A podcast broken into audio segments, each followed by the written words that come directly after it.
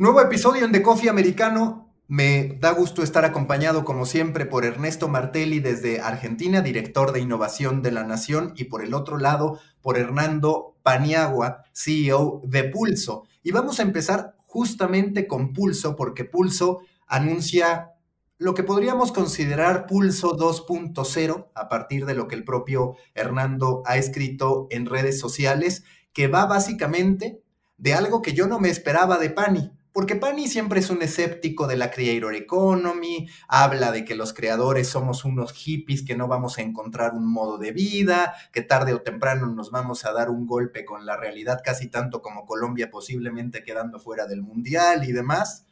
Pero resulta que ahora, cuando ya ve que el barco se hunde de los medios generalistas, dice, no, no, no, papá, que yo necesito aquí a unos marineros que me salven y esos marineros son los creadores de contenido. Así las vueltas que da la vida. Hay que tener cuidado con morderse la lengua. Pero Pani, por favor, explícanos, ¿por qué relacionarte con los creadores de contenido y qué es Pulso 2.0?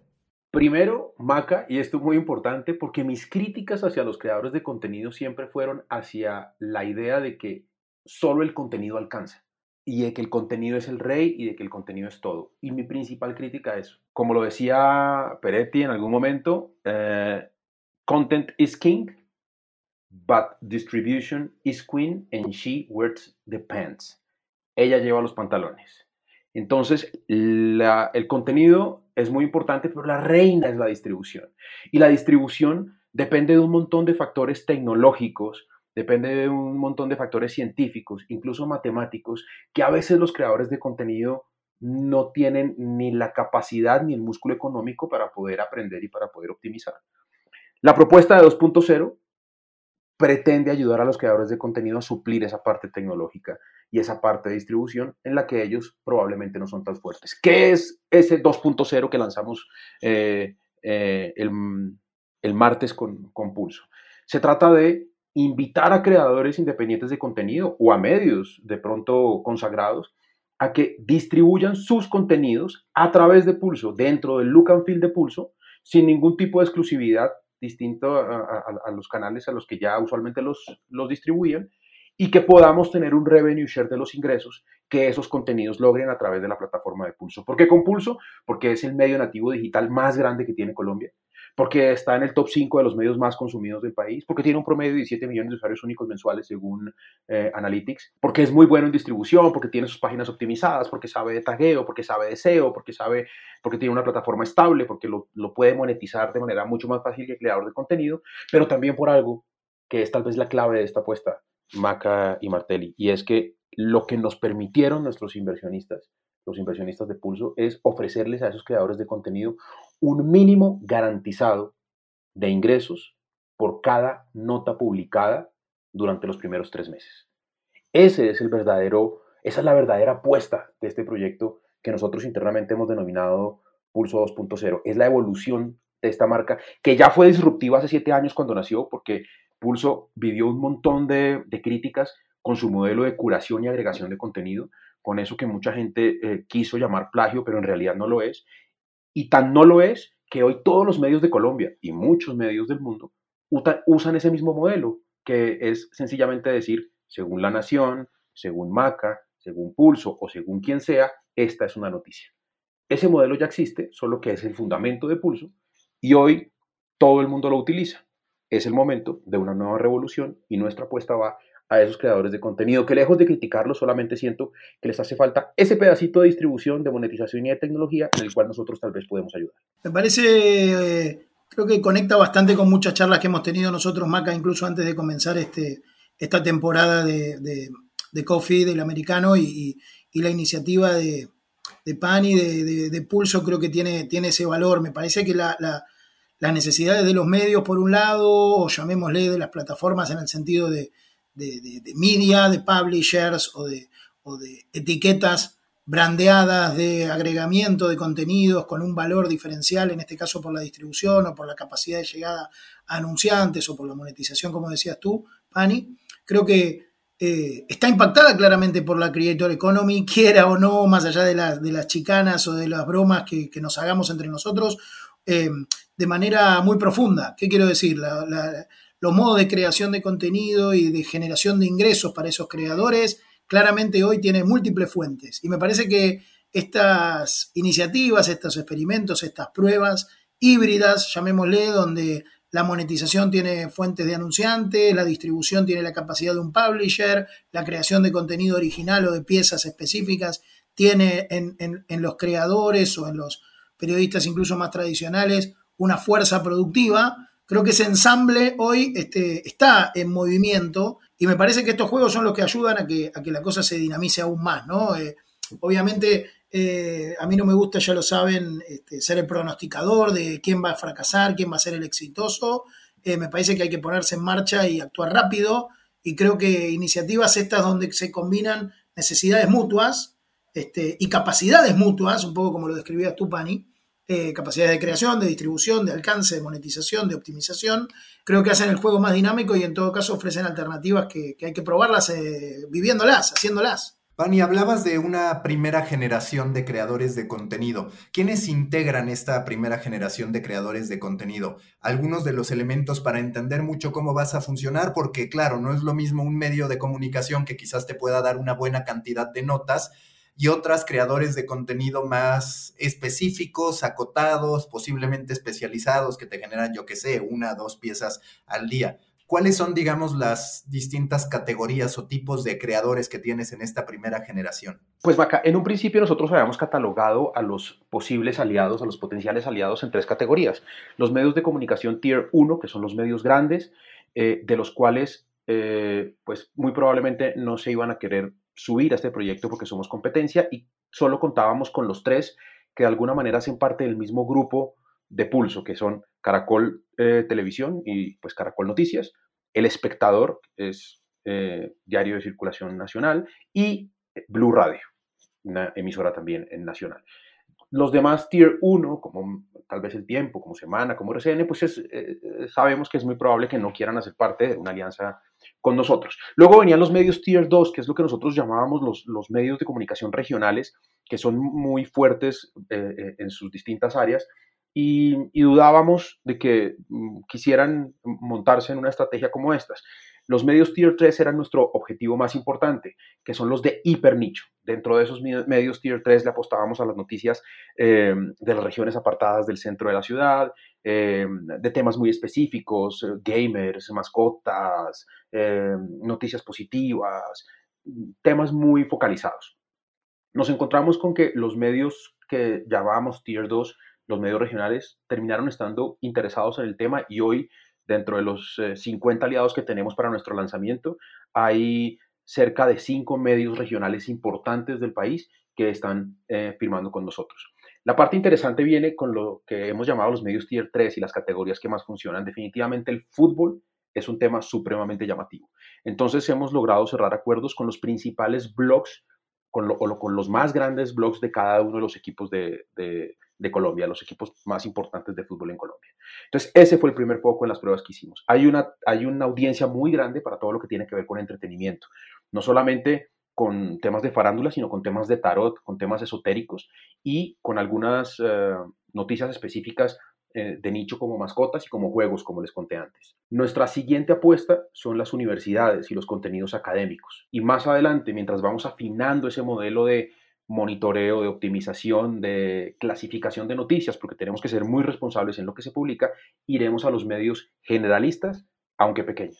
Eso también tiene un tema muy importante dentro de la situación del país y supongo que la vivirán ustedes en sus distintos países y es con Google y Facebook llevándose el 70 o el 80% de los ingresos publicitarios, los medios grandes quedamos peleándonos por el 30 o el 20% restante y solamente quedan las migajas para esos creadores de contenido. El camino hacia la monetización cuando tú empiezas ese, ese, proceso, y Maca lo sabes bien porque haces parte de esa generación de personas que le apuestan a su marca personal, es un camino largo, es un camino dispendioso, pedregoso. Nuestra propuesta es acompañarlos en ese inicio, darles el empujón que a veces necesitan, ese, esa pequeña pizca de suerte, ese pequeño primer impulso que necesitan para volverse famosos y poder monetizar por su cuenta. Ahí es donde, donde esperamos acompañarlos. Y Pani, yo te quiero preguntar antes de dar paso también a Ernesto, ¿tienes algún rango de ese ingreso mínimo que les garantizaste y más allá de esa cifra que ojalá ahorita nos puedas compartir. Por ingresos te refieres a lo que puedan generar, digamos, por vía programática, pero también por venta directa. ¿Cuál va a ser esta estrategia, digamos,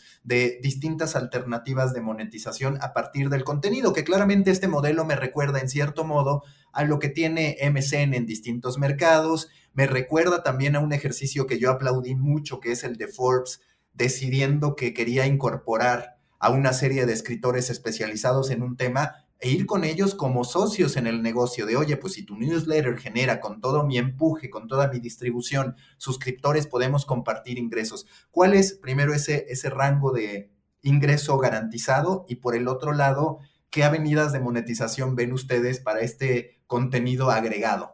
Bueno, lo primero es eh, el costo, el, el ingreso mínimo garantizado. El ingreso mínimo garantizado por artículo es aproximadamente de 8 dólares por artículo publicado. Es muy importante aquí hacer énfasis que son 8 dólares adicionales, que no estás dejando de hacer nada de lo que hacías tradicionalmente con tu medio. Tú sigues publicando en tus, en tus plataformas, tú sigues distribuyendo como lo venías haciendo, tú sigues monetizando tu contenido como habitualmente lo estabas monetizando. Esta es solamente una nueva posibilidad de monetización. Entonces, por cada contenido que me envíes y que yo publique, porque probablemente también hay muchos contenidos que yo vaya a rechazar o porque siento que no pasan el filtro eh, ético o de verificación de fuentes o lo que sea, eh, de los publicados recibirás ese ingreso de aproximadamente 8 eh, dólares. ¿Cuáles son las vías de monetización? Principalmente, sí, la programática. Pero, y, antes de decir que de salirme programática, entendiendo además que dentro de Pulso, por el volumen de tráfico que tiene, por la distribución que tiene, por las alianzas que tiene con esos ad servers, pues tiene una venta programática importante y seguramente va a ser mucho mejor que la que tú tienes en tu blog o en tu medio de comunicación eh, pequeño. Sin embargo, no es solamente eso. Pulso cuenta con eh, un departamento comercial, con un número importante de ejecutivos comerciales que hacen venta directa. Una vez nosotros encontremos eh, marcas con la intención de pautar hacia nichos específicos, ofreceremos estos nichos específicos, ofreceremos a estas eh, marcas que nos pautan que tienen sus audiencias propias y segmentadas para poder hacer venta directa. Y si sobre ellos hacemos venta directa, también habrá un revenue de eso. Lo tercero es que sí, que no nos estamos inventando la rueda, porque este modelo existe. Este modelo lo tiene MSN con varios medios de comunicación, incluido Pulso. Pulso hace parte de ese modelo con MSN. Sencillamente lo estamos haciendo más, más hacia lo que da la tierrita, más, más cercano al creador de a pie, más cercano al, al, pequeño creador de contenido y a la persona que está intentando formar su propia marca. No es algo del todo novedoso. Lo novedoso sí es lo del ingreso mínimo garantizado por un tiempo determinado. Y nada más te quería preguntar una última cosa, Pani. ¿El RevShare qué porcentajes tiene? Mira qué lindo, 50-50. Vamos por mitades. Muy bien. Es, es realmente, un, es, es realmente el deseo de hacer una comunidad, de hacer una comunidad de creadores de contenido, con un tema importante y es que en las regiones usualmente quienes hacen veeduría a los temas políticos, a los gobernantes, pues no tienen opción distinta que financiarse de esos mismos gobernantes a los que les hacen veeduría. Lo que estamos haciendo nosotros es ofrecerles una posibilidad de ingreso distinta para que puedan ser equilibrados, para que puedan ser independientes, para que puedan decir lo que realmente esté pasando y para que haya prensa realmente independiente en las pequeñas regiones del país. Perfecto. Para cerrar, Martelli, a ti desde fuera, digamos, como un observador en este caso, pero también como alguien de medios, con un medio tan representativo como La Nación, ¿cuál sería una última observación que tuviera sobre esto o una pregunta para Panis respecto a cómo se estructuró el, el proyecto? No, creo que lo que decía Pani me, me, resulta claro y hace, hace bastante sentido. Como decía antes, creo que más allá de, la experiencia de la nación, que tiene un modelo diferente, hablo como decías vos, como, como observador y como parte de esta industria hace muchos años. Mi sensación es que, es que eh, en la medida en que sean atractivas las soluciones para la Creator Economy, hoy por hoy, este, la idea de que, de que era solamente una passion economy donde había gente apasionada haciendo cosas, está buscando su causa en la rentabilidad y creo que estas alternativas son las que hacen un ecosistema más, más completo y más sano. Me refiero a las que logran que el publisher también sea un activo en esa validación, en esa distribución, en esa posibilidad de, conectar con oportunidades de monetización distintas a las que ofrecen las propias plataformas de manera directa. Creo que hoy la tensión está ahí, ¿no? En esa intermediación o al menos esa es mi perspectiva final. Eh, creo que las plataformas están buscando el modo de ofrecer eh, rentabilidades directas a los creadores de contenido de manera atomizada, ¿no? Twitch tiene la suya, YouTube la suya, Substack la suya, ustedes las conocen muy bien, sea para creadores de video, de audio, podcast, eventualmente encontrará la suya Spotify, eh, que no sea el financiamiento de sus originals. Entonces, mi sensación es que en ese equilibrio eh, los publishers siguen, seguimos teniendo un rol y que ideas creativas que ayuden a encontrar este, una, una ventaja en las dos partes, como decía antes, un equilibrio de ventajas, win-win, entre el creador último y, una red o una plataforma o una comunidad que apalanque. Eh, creo que son un camino que vamos a recorrer todos de algún modo o de otro y que ya lo venimos haciendo, porque finalmente la colaboración, como se la llama aquí, la contribución de, un este, entendido, un especialista, un seguidor de un nicho, no es más que esta misma ecuación con otro, con otro modelo de revenue. Así que bienvenido sea el experimento 2.0 de Pulso. Oh, estoy totalmente de acuerdo y para mí hay algo que es clave que he insistido, es los medios de comunicación se asumen también como plataformas, como plataformas que pueden ser atractivas para creadores de contenido, hacer equipo, invertir en propiedad intelectual y me parece que eso es algo absolutamente sano porque lo que yo decía es, si como medio no te asumes como plataforma, estás renunciando a mucho talento que de otro modo se va a ir a otro lugar.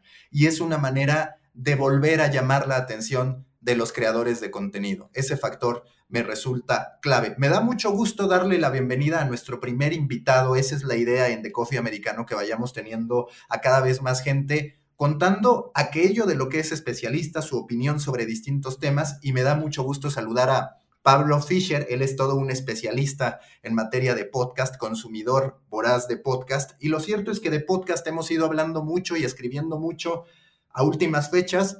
Por un lado, de algo que yo considero positivo, interesante, cómo se está volcando mucho la producción de audio hacia el mercado infantil como una de las apuestas estratégicas. Y por el otro lado, el tema del que muchos hemos hablado, que es la polémica con Joe Rogan, la defensa que Spotify hace de él o la decisión que Spotify toma de decir, no importan las consecuencias, yo voy por este lado con tal de no dejar abierto un flanco que quizás después no vaya a poder cerrar y que sin duda no quiero abrir porque me puede representar muchas críticas y cuestionamientos a lo que hago. Pablo Fischer, muchísimas gracias por estar en The Coffee Americano. Vamos primero por este segundo tema que planteaba, el de Joe Rogan. ¿Cuál es tu perspectiva sobre la decisión que toma Spotify y los porqués detrás de la decisión de Spotify. Como bien decía vos, ¿qué tal Mauricio? Eh, Spotify toma una decisión que es bastante clara y que, bueno, puede generar ruido, lo ha generado y, va a seguir, me parece, el tema dando vueltas, que es justamente eh, apoyar a su eh, producto estrella en lo que es el podcast, que es este Joe Rogan, de Joe Rogan Experience, que compró, eh, digamos, eh, su, exclusividad por 100 millones de dólares. Es una apuesta importante y es la principal apuesta de Spotify en el mundo del podcast. Y eso no se puede, eh, digamos, tomar a la ligera. Spotify quiere empezar a, llevar su, el grueso de su negocio para ese lado.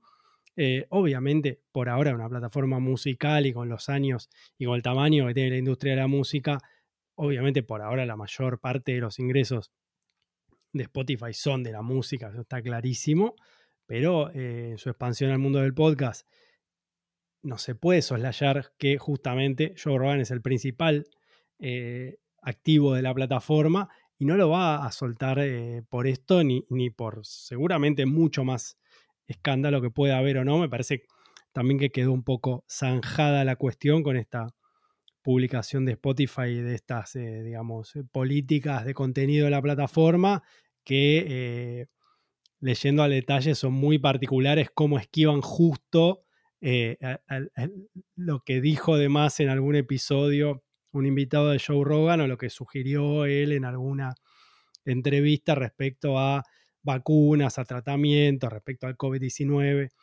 etc. Y me parece que Spotify ahí tiene este doble rol, ¿no? De, plataforma de música, de plataforma de distribución de podcast, y el caso de Joe Rogan, de eh, plataforma, digamos, dueña del podcast, de, publisher, de, sea, no se puede desentender de esto y toma la decisión editorial de decir, bueno, estas son nuestras políticas de contenido, este es el podcast de Joe Rogan, le vamos a poner algunos, algunos anuncios previos, unos disclaimers a los episodios que seguramente ya es, fácil distinguirlos, ¿no? Cuando invite a un médico, cuando invite a algún eh, conocido negacionista, alguno de... Hay, invitados polémicos de todo tipo en el podcast de Joe Rogan. Eh, y es un poco su estilo, desde antes de que Spotify justamente lo tome de exclusivo. Y ahí Spotify, bueno, va a poner un aviso antes de empezar, como diciendo, bueno, este contenido puede ser eh, potencialmente delicado, como lo hace con otros podcasts, ¿no? Pablo, pero, pero eh, ¿será que eso sí es suficiente? Es que es, es la discusión que hemos tenido desde hace mucho tiempo también con, por ejemplo, con Facebook que ellos se venden como unos distribuidores de contenido solamente, pero resulta que terminan al final siendo publishers, terminan al final siendo responsables de lo que la gente dice en sus plataformas, de lo que segmentan, de lo que promocionan, de lo que impulsan. Eh, ¿Alcanza con el disclaimer? O, o, abrirá esto la puerta para una regulación mucho más fuerte?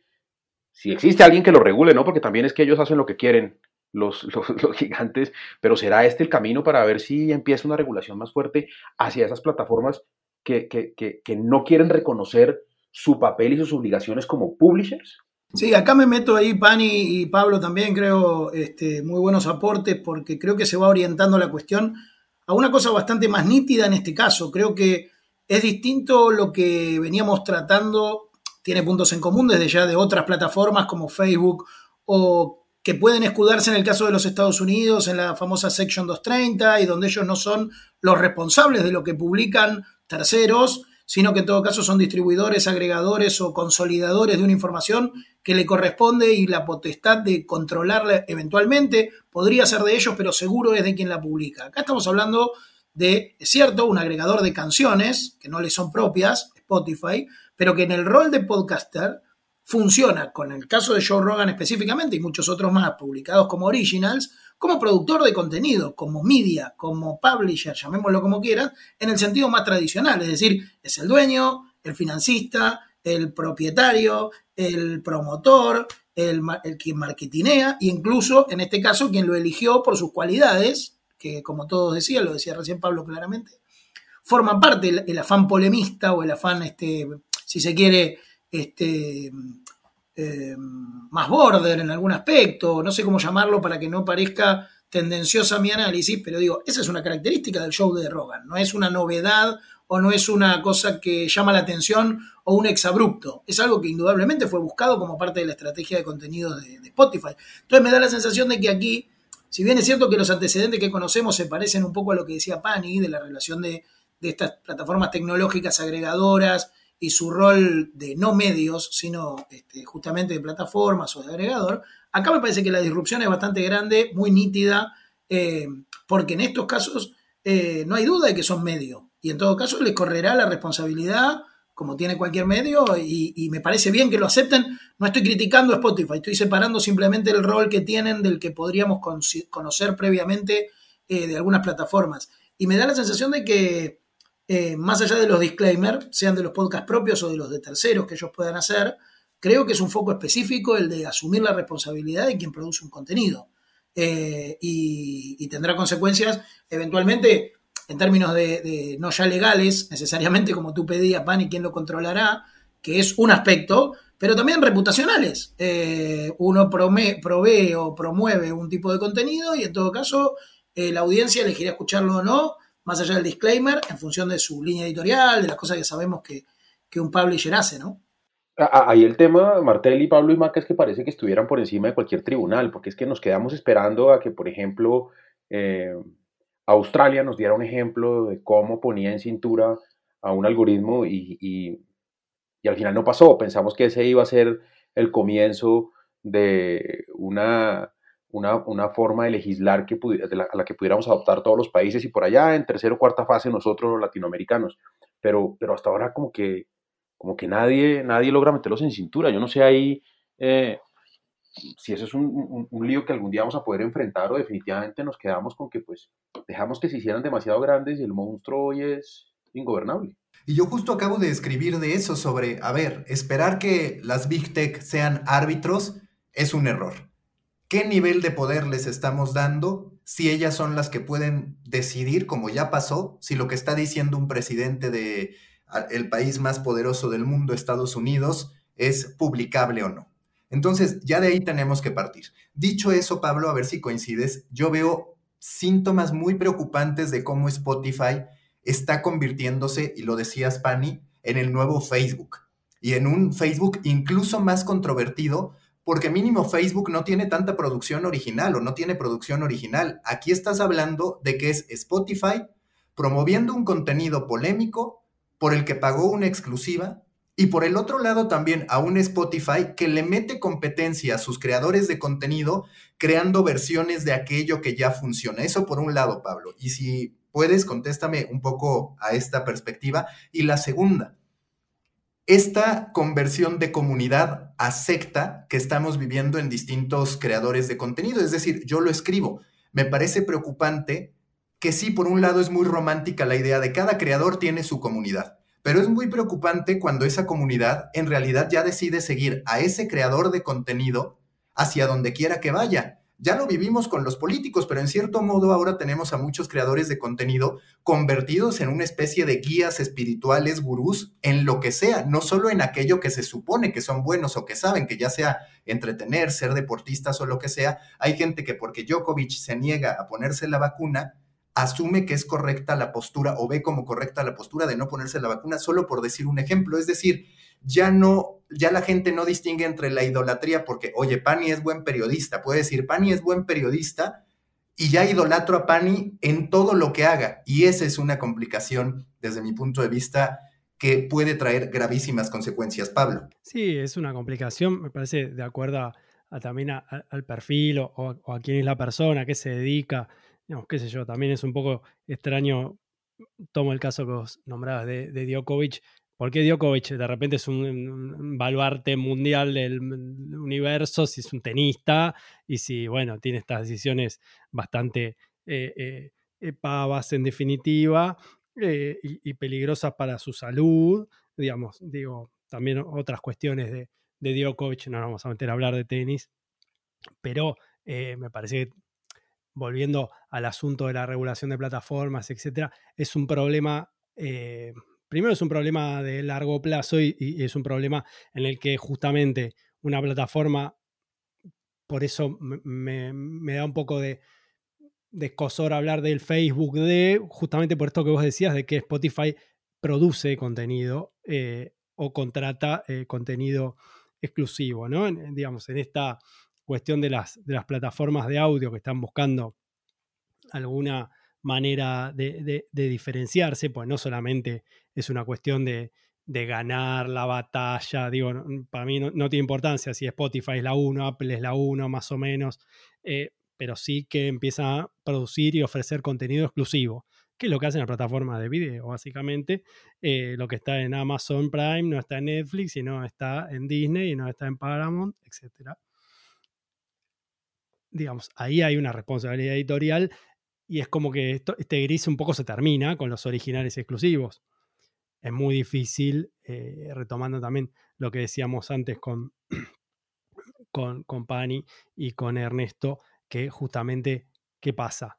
¿Cómo se regula esto? ¿Es en la ley de Estados Unidos? ¿Es en una, eh, aparece tal enmienda? ¿Va a aparecer la Unión Europea diciendo, no, nosotros hacemos este marco regulatorio? ¿Va a ser país por país? Digamos, es muy complicado porque estas plataformas globales hace unos años no existían, hace unos años no teníamos eh, plataformas de streaming de video, de audio, etcétera, y la legislación internacional no se está actualizando a la velocidad que estas plataformas crecen y un poco juegan con eso. También hay una cuestión de fondo con estos polemistas y con estos, eh, eh, digamos, Joe Rogan tiene millones de, escuchas y es el podcast más escuchado del mundo por justamente todo el tiempo estar haciendo estas entrevistas polémicas, digamos, no le digamos polémicas, ¿no? También me parece espantoso lo que hace y tiene una cantidad de seguidores importante y esos seguidores también reaccionan y también esperan que él diga algo. Digamos, esta cuestión se zanjó de alguna manera cuando Spotify salió con sus políticas y cuando Rogan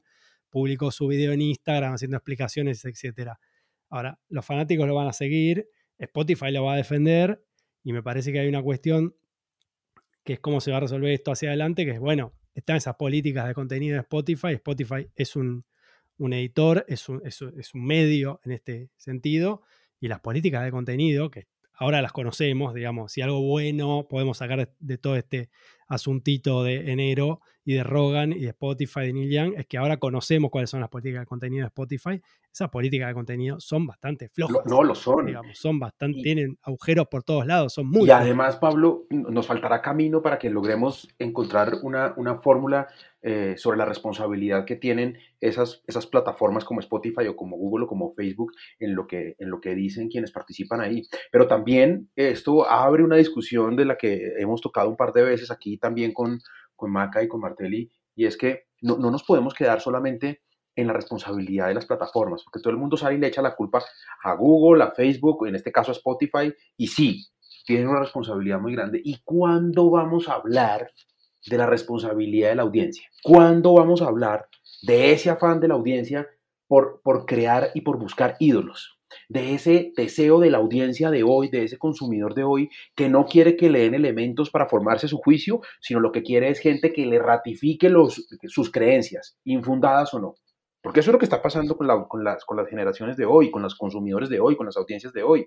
Y es que a mí no me interesa, sencillamente eh, no quiero vacuna, por poner un ejemplo cualquiera, o hablemos de la Tierra es plana, y lo que busco es información que me ratifique que la Tierra es plana. Y la hay, porque el problema es que hoy hay para todo. Para que la Tierra es plana, para los reptilianos, para, lo que para que las dietas, yo busco justificación de que la hamburguesa es buena para la dieta y la voy a encontrar. Y no necesito un médico que me lo explique, yo quiero encontrar quien me justifique que la dieta se puede hacer a punta de hamburguesas. Y, ese es el problema de esta audiencia. Hay que darle su responsabilidad también. Me parecía, pan y coincido, me parece muy interesante el aspecto que planteaba Maca en lo que escribió y en la introducción de esta parte de la charla con el aporte de Pablo y demás, que creo que es la cuestión de las plataformas queda clara, la cuestión de la legislación que vos planteabas, Pan, y también a nivel internacional lo planteaba Pablo, claramente es un déficit, entre comillas, o un estado evolutivo, si se quiere, que todavía estamos viendo de manera muy prematura. Pero sí me parece claro que, la cuestión del fanatismo alrededor de los creator economy, estimulado por, el propio, por la propia dinámica de las plataformas, el ejemplo más claro que tenemos es que Spotify cuando se, decide a producir, compra Joe Rogan y no compra, compra muchas cosas, pero también compra eh, el contenido que no solo es el más visto, el más escuchado en este caso, sino también este, decide producir con estas características, ¿no? Con esta dualidad o con esta particularidad que vos tenías de la polarización y temas de, sesgo y bias que venimos viendo y que venimos comprobando en los análisis de audiencias, sobre todo masivas. Me parece muy importante el foco que trae en este sentido Maca respecto de los fanatismos la construcción de los fanatismos y de, la, y de estas este, sensaciones de, no diría idolatría, porque la idolatría existió siempre alrededor de una figura que destaca en un ámbito, pero sí que en la creación de contenidos, no necesariamente ya las celebridades que conocemos del mundo de la música, del mundo del entretenimiento, del cine, eh, de la televisión, pero me parece que ya en la, en la industria de la, de la creación de contenidos es un aspecto particular, nuevo, eh, que tiene otro matiz. No porque antes no existían los presentadores y los opinadores de noticias que siempre fueron influyentes, llamémosle influyentes a lo que hoy llamamos influencers, que siempre han existido en otros matices, pero sí me parece importante la cuestión de, ese, de esa distancia al fanatismo y la construcción de un negocio alrededor de eso, muy directo, ¿no? de relación directa entre creador y, audiencia o financiar de manera masiva esa audiencia. Así que me parece que son aspectos nuevos para, para seguir de cerca, coincido y reconocer además cómo eso está aboliendo. De por sí siempre se ha cuestionado mucho si estamos en una sociedad donde gobierna la meritocracia. La gran mayoría de las muestras es que no, que los méritos no necesariamente te hacen, pero sin duda hoy vivimos ese momento de manera muy sintomática. Tú vas a una librería y lo más vendido es lo que hace un influencer, que no necesariamente sabe ni siquiera escribir Hoy escuchas música y no necesariamente el mejor músico es el que está marcando la pauta, que es algo que se está enfatizando cada vez más y digamos que en aspectos de entretenimiento o arte, pues bueno, es el consumo de la gente, pero cuando llegas a cuestiones médicas, que ya el seguimiento se hace a una persona por ser tu guía de vida, ya ni siquiera solo tu ídolo, sino tu guía de vida, entras a terrenos mucho más peligrosos. Pero aprovechando que está Pablo, vamos a un tercer tema muy corto, pero aún así sustancioso, que es la apuesta por la realización de producciones infantiles. Les voy a decir algunos números de cómo está compuesto el consumo de podcast de acuerdo a eMarketer.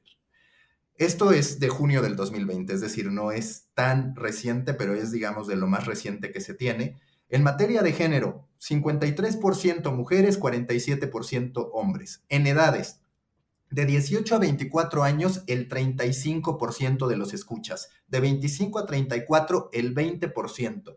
De 35 a 44, 16%. De 45 a 54, 12%. De 55 a 65, 10%. Y de 65 o más, 8%. No vienen menores de edad, se está construyendo esa audiencia. Pablo, ¿qué tan grande es la oportunidad de la audiencia que escucha audio menor de 18 años y en lo particular de los niños? ¿Y qué es lo que ha ido anunciando? No solo Spotify, el propio Netflix dice que mi entrada en el mundo de los podcasts tiene un componente de aterrizaje con la audiencia infantil.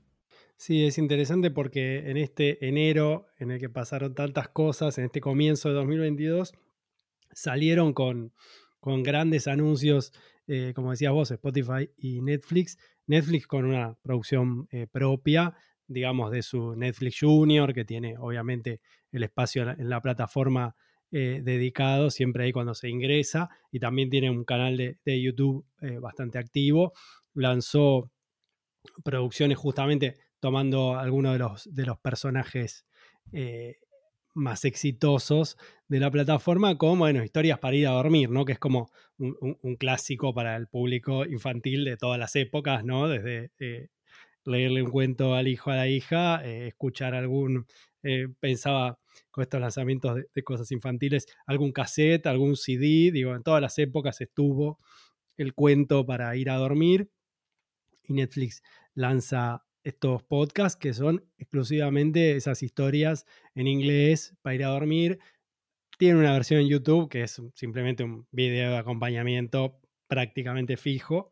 Pero bueno, interesante ese detalle de que no dejaron pasar la oportunidad que esté también en YouTube, donde tiene eh, un canal muy aceitado por ese lado Netflix Junior. Y Spotify anunció un acuerdo eh, para producir, para producir originals con eh, Cocomelon, que es uno de los canales de YouTube más vistos, no solamente del segmento infantil, sino más vistos en general.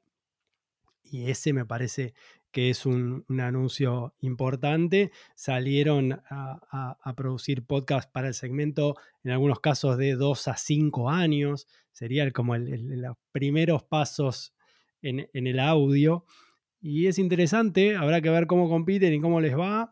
Eh, en español sale uno de estos, de estos podcasts, luego la mayoría son en inglés, pero bueno, hay que ver con el paso del tiempo también cómo, cómo se van metiendo en un campo que está plagado por el video, ¿no? Digamos que, que quien tenga hijos, hijas, sabe que eh, a la hora de quizás o ir a dormir o pasar un rato o la niñera electrónica y ahí aparecen los debates y las polémicas, eh, la pantalla, ¿no? Ver un dibujo, ver un YouTube, ver alguna cuestión, gana. Hay que ver ahí cómo se empieza a meter el audio de distintas maneras. Obviamente es algo que tiene que ver con, con el pasado, siempre estuvo esto que decía antes, de, la escucha de alguna historia, o para ir a dormir, o educativo, o para lavarse los dientes, o para aprender a ordenar, o para aprender a contar, y un montón de ejemplos de productos didácticos, pero bueno, hay que ver, ¿no? Digamos, tenemos estadísticas, como vos mencionabas, de 18 años en adelante. Habrá adolescentes que escuchan podcast. Yo conozco más bien pocos, pero están empezando. Y me parece que ese segmento infantil es por lo menos de atención y sobre todo cuando empiezan a, invertir tanto y a poner tanta plata como estos acuerdos eh, de Spotify con Coco Melon, que me parece que es decisivo. Pero por una cosa, por una cosa adicional, Pablo, y una afirmación de la cual no tengo prueba estadística ni científica, pero sí documental, toda vez que soy padre de un niño de 10 años y uno de 6. Y es que los niños repiten el mismo tema 74.214 veces si les gusta. Se pueden oír la misma canción todo el día, una tras otra, y no se aburren. Entonces, como decimos acá, tú le pegas al perro, es decir, le, le das en el clavo de un tema que le guste a los niños y no necesitas hacer más. porque la van a oír 18 veces, todo el día, todos los días, y, y, y ahí hay un mercado supremamente interesante que al final termina generando unos ingresos fáciles, entre comillas, ¿no, Martelli? No, me gusta, me gusta la idea y lo que decía Pablo también, y agregar por ahí como perspectiva, creo que el audio viene buscando algo que no se les escapa a ustedes y, y Maca lo viene trabajando, Pablo desde ya que también. El audio viene buscando su forma de monetización o encontrar sus volúmenes de audiencia, ir creciendo. Creo que claramente en esa evolución en la que mira de reojo a la radio, que es el medio de audio, si querés, tradicional, encuentra este, formatos informativos y formatos de opinión como un modo de ampliar audiencia, sobre todo adulta, ¿no? Y, en esa búsqueda encuentra los momentos del audio, y creo que un momento del audio infantil, sin duda lo dijo bien Pablo, es el momento, lo decía también Maca, el momento de irse a dormir de los chicos, que es un momento narrativo de audio casi este, atávico en algún aspecto, o al menos muy tradicional, y, no veo raro o, o, no sería sorprendente que busquen ese momento y tratar de trasladarlo a una experiencia digital, en este caso con, con la intervención de los podcasts, como lo hicieron los audiolibros, que infantiles también hay muchos y funcionan muy bien. Y me da la sensación de que en ese paquete hay, un, hay una explicación base. Ahora, coincido con que hay apuestas fuertes que distorsionan por ahí un poco eh, las cifras del mercado y habrá que validarlas, pero, pero sí es cierto que, que la apuesta hace sentido, ¿no? Eh, digo, si uno piensa el audio buscando su fórmula, fue merodeando y, y, tocando, ¿no? Este, como decíamos antes, Rogan y los grandes shows, este, la información, tratando de ver si se pueden asociar con Publisher, viendo si las noticias y la ruta diaria, y después el, ¿no? en el financiamiento de modelos, este, mirando de reojo la radio y mirando de reojo momentos de audio. ¿no? Y creo que el, el, el, momento infantil de dormir o el momento de escucha infantil, con la compulsión de repetición que decía muy bien Pani recién, explica algo, al menos para arrancar el análisis. Eso de la compulsión a la repetición me parece brillante por parte de Pan y con todo y que dijo que no tenía una prueba científica, yo ya le iba a decir que era el Joe Rogan de, de coffee americano. Pero hay prueba documental, o sea, no, tengo, tengo una que se repite una y otra vez, entonces tengo cómo demostrarlo. No, y, y además es clave porque te abre también la puerta al desarrollo de propiedad intelectual. Es decir, si la rompes con un cuento que impacte o con una historia, eso puede derivar en cualquier cosa. Pablo, quiero cerrar esta colaboración que haces con nosotros, que ojalá sea mucho más seguido, haciéndote un planteamiento que alguna vez Javier Zelaya me soltó, el que es director de Podimo, ahora gran responsable de Latinoamérica de Podimo, y me decía, no falta mucho para que una voz producida a través de inteligencia artificial duerma a los niños. El iPad ya sustituyó en muchos sentidos el rol de los padres. ¿Ves próximo el que estas historias, el que estos cuentos, pues sean con una voz hecha a través de inteligencia artificial, puedas escoger una, dos, tres, cuatro, cinco voces, las que tú quieras, y hagan la labor del padre Medium, por ejemplo, acaba de lanzar, está ya probando sus ejercicios donde tú puedes seleccionar entre siete voces distintas, todas ellas realizadas por inteligencia artificial. ¿Cuál es tu perspectiva sobre esto? El podcast llegando a una voz hecha a través de la inteligencia artificial que duerme a los niños. No soy muy amigo de la idea de la inteligencia artificial en todas partes, quizá porque quienes vamos a, re a, ser reemplazados somos nosotros, pero en algunos formatos quizás me parece que puede, que puede aparecer, ¿no? Justamente esto que vos decías, la pega un, una, una, canción o un cuento, digo, concuerdo con Pani con la, la, cuestión documental, cualquier persona que tenga hijos sabe que es un, una cuestión de repetición, repetición, repetición. Y ahí aparece eso que vos decías, Mauricio, de bueno, agarra eh, la alianza de Cocomelon con Spotify, la pegan con, bueno, uno de los podcasts anda mejor que los otros, mucho mejor, mucho mejor. Algunos de los episodios tiene números astronómicos, ¿no? Me empieza a ocurrir esto de la repetición, repetición, repetición.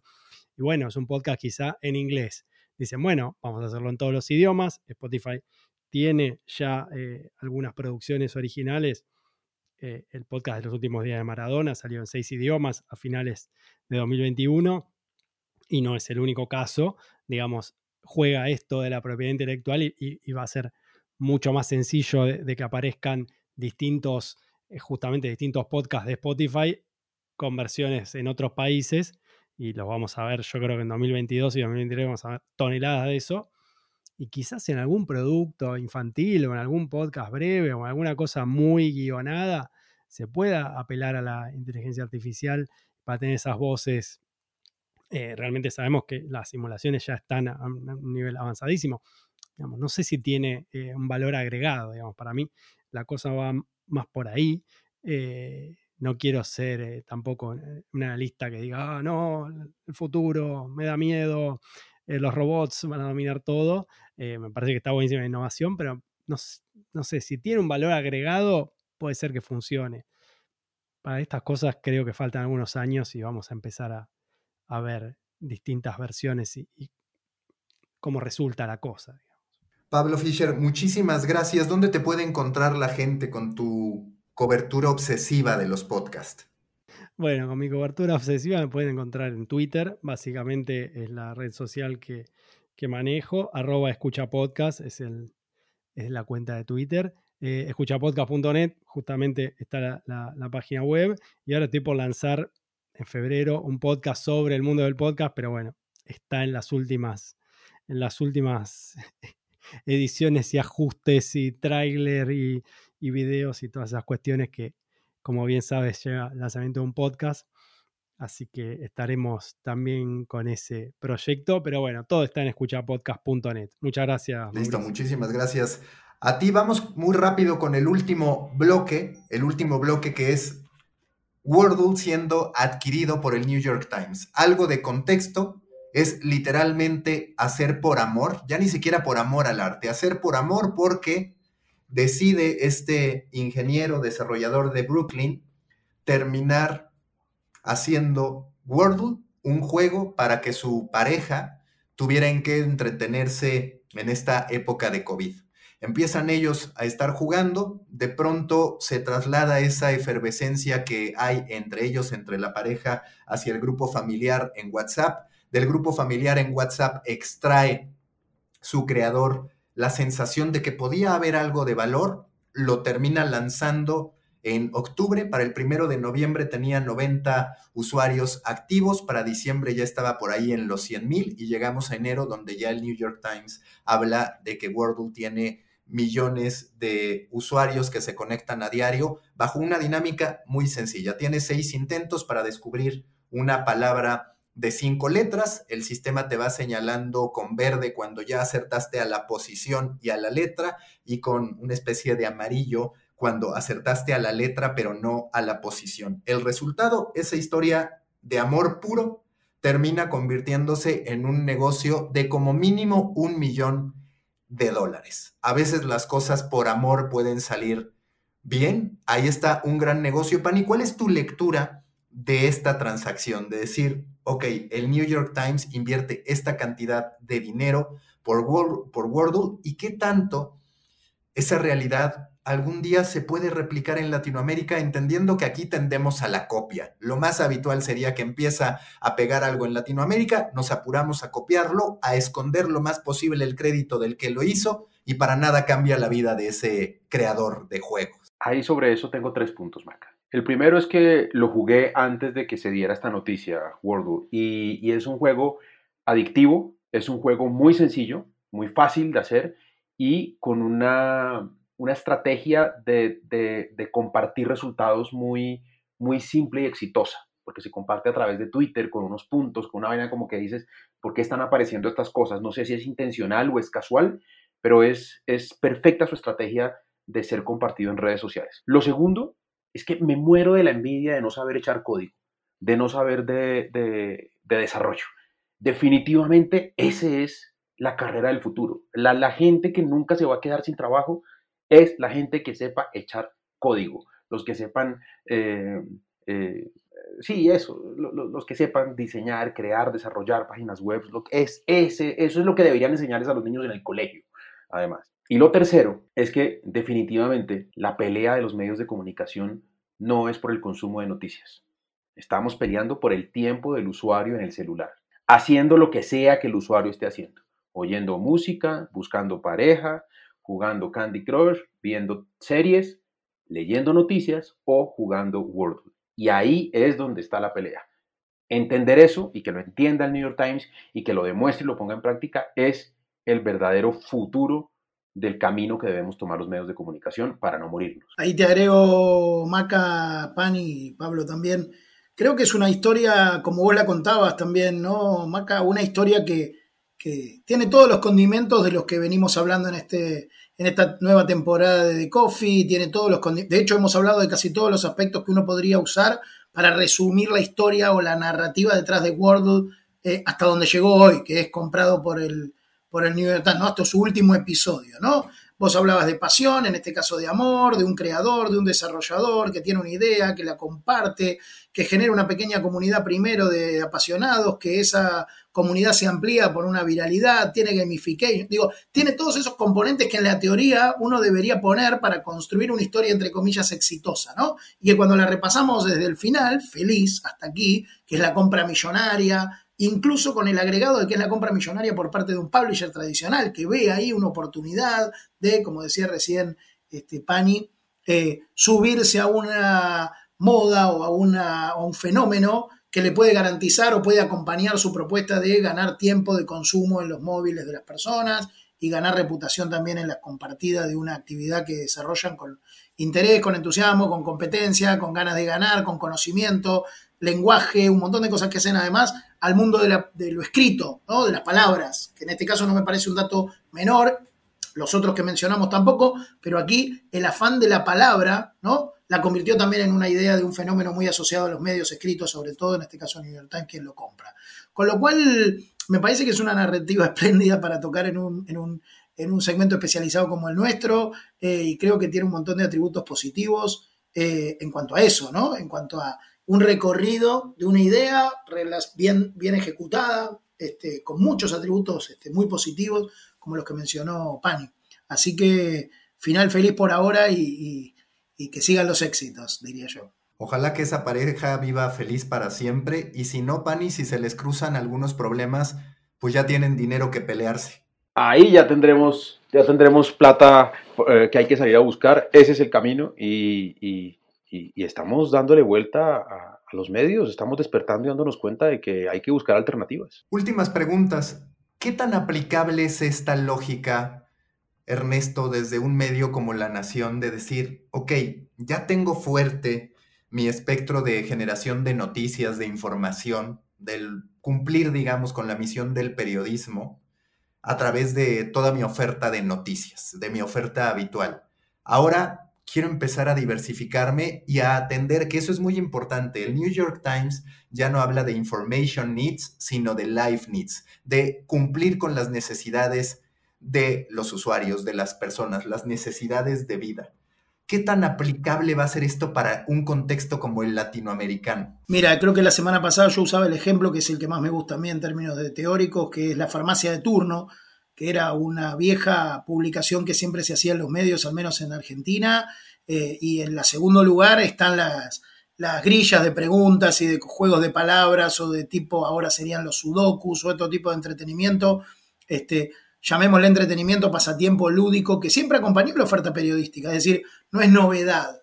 Creo que sí en la evolución digital, este, después de la suscripción, en los medios masivos más grandes y después de la guerra por el dinero con las plataformas, eh, ha ido mutando, ha ido mutando claramente qué ofrecer, ¿no? Y, creo que eh, alrededor de la oferta informativa, como vos decías en la descripción de New York Times, llamémosle Life Need o llamémosle este, en algunos aspectos más de servicio, en otros aspectos más de entretenimiento, hay un montón de, oferta, yo diría, complementaria, ¿no? Antes los diarios venían con suplementos que tenían que ver con la segmentación temática, eh, en términos impresos. Hoy creo que la diversificación de plataformas, antes hablábamos de audio, de palabra escrita, de video, y también, no me refiero a plataformas Facebook y demás, sino plataformas de media, ¿no? de modo de expresión narrativo y demás.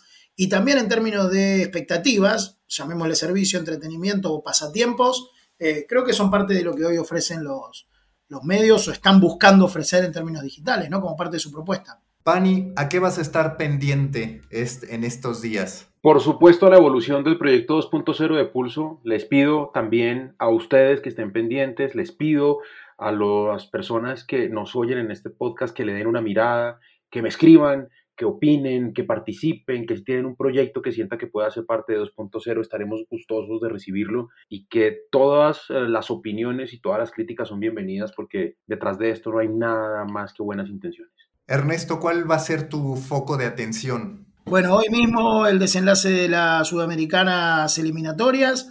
Hay novedades ahí con Bolivia, Colombia, Argentina. Así que el lado, el, hemisferio sur está pendiente de, algunos resultados porque está muy reñida la clasificación. Nosotros estamos tranquilos, por suerte, desde acá, mirando todo desde el sur. Veremos cómo le van nuestros colegas.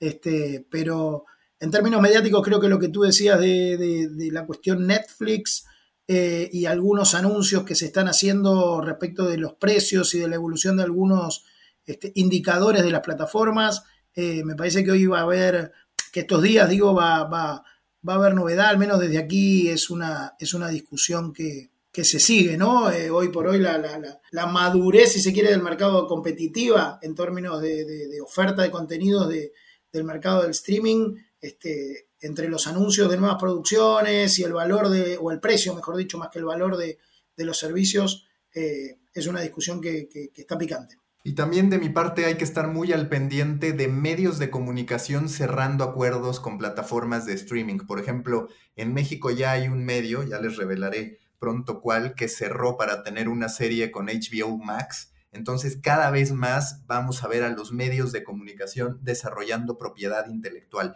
Y otro punto que a mí me tiene al pendiente es este ejercicio literario del New York Times, en el que está probando tener envíos, una serie de entregas, en este caso de 10 envíos, de una escritora a través de newsletter. Lo que yo decía, si antes Sherlock Holmes se conocían sus aventuras a través de la revista Strand, bueno, ahora veremos también a escritores teniendo presencia en medios de comunicación, algo parecido a lo que Pani propone con Pulso 2.0. Muchísimas gracias a todos, nos escuchamos la próxima semana. Recuerden que pueden escuchar este podcast en cualquier plataforma de audio y por otro lado también ver video con los distintos segmentos en LinkedIn, en YouTube, en los distintos canales que tiene Storybaker a su disposición. Hasta la próxima.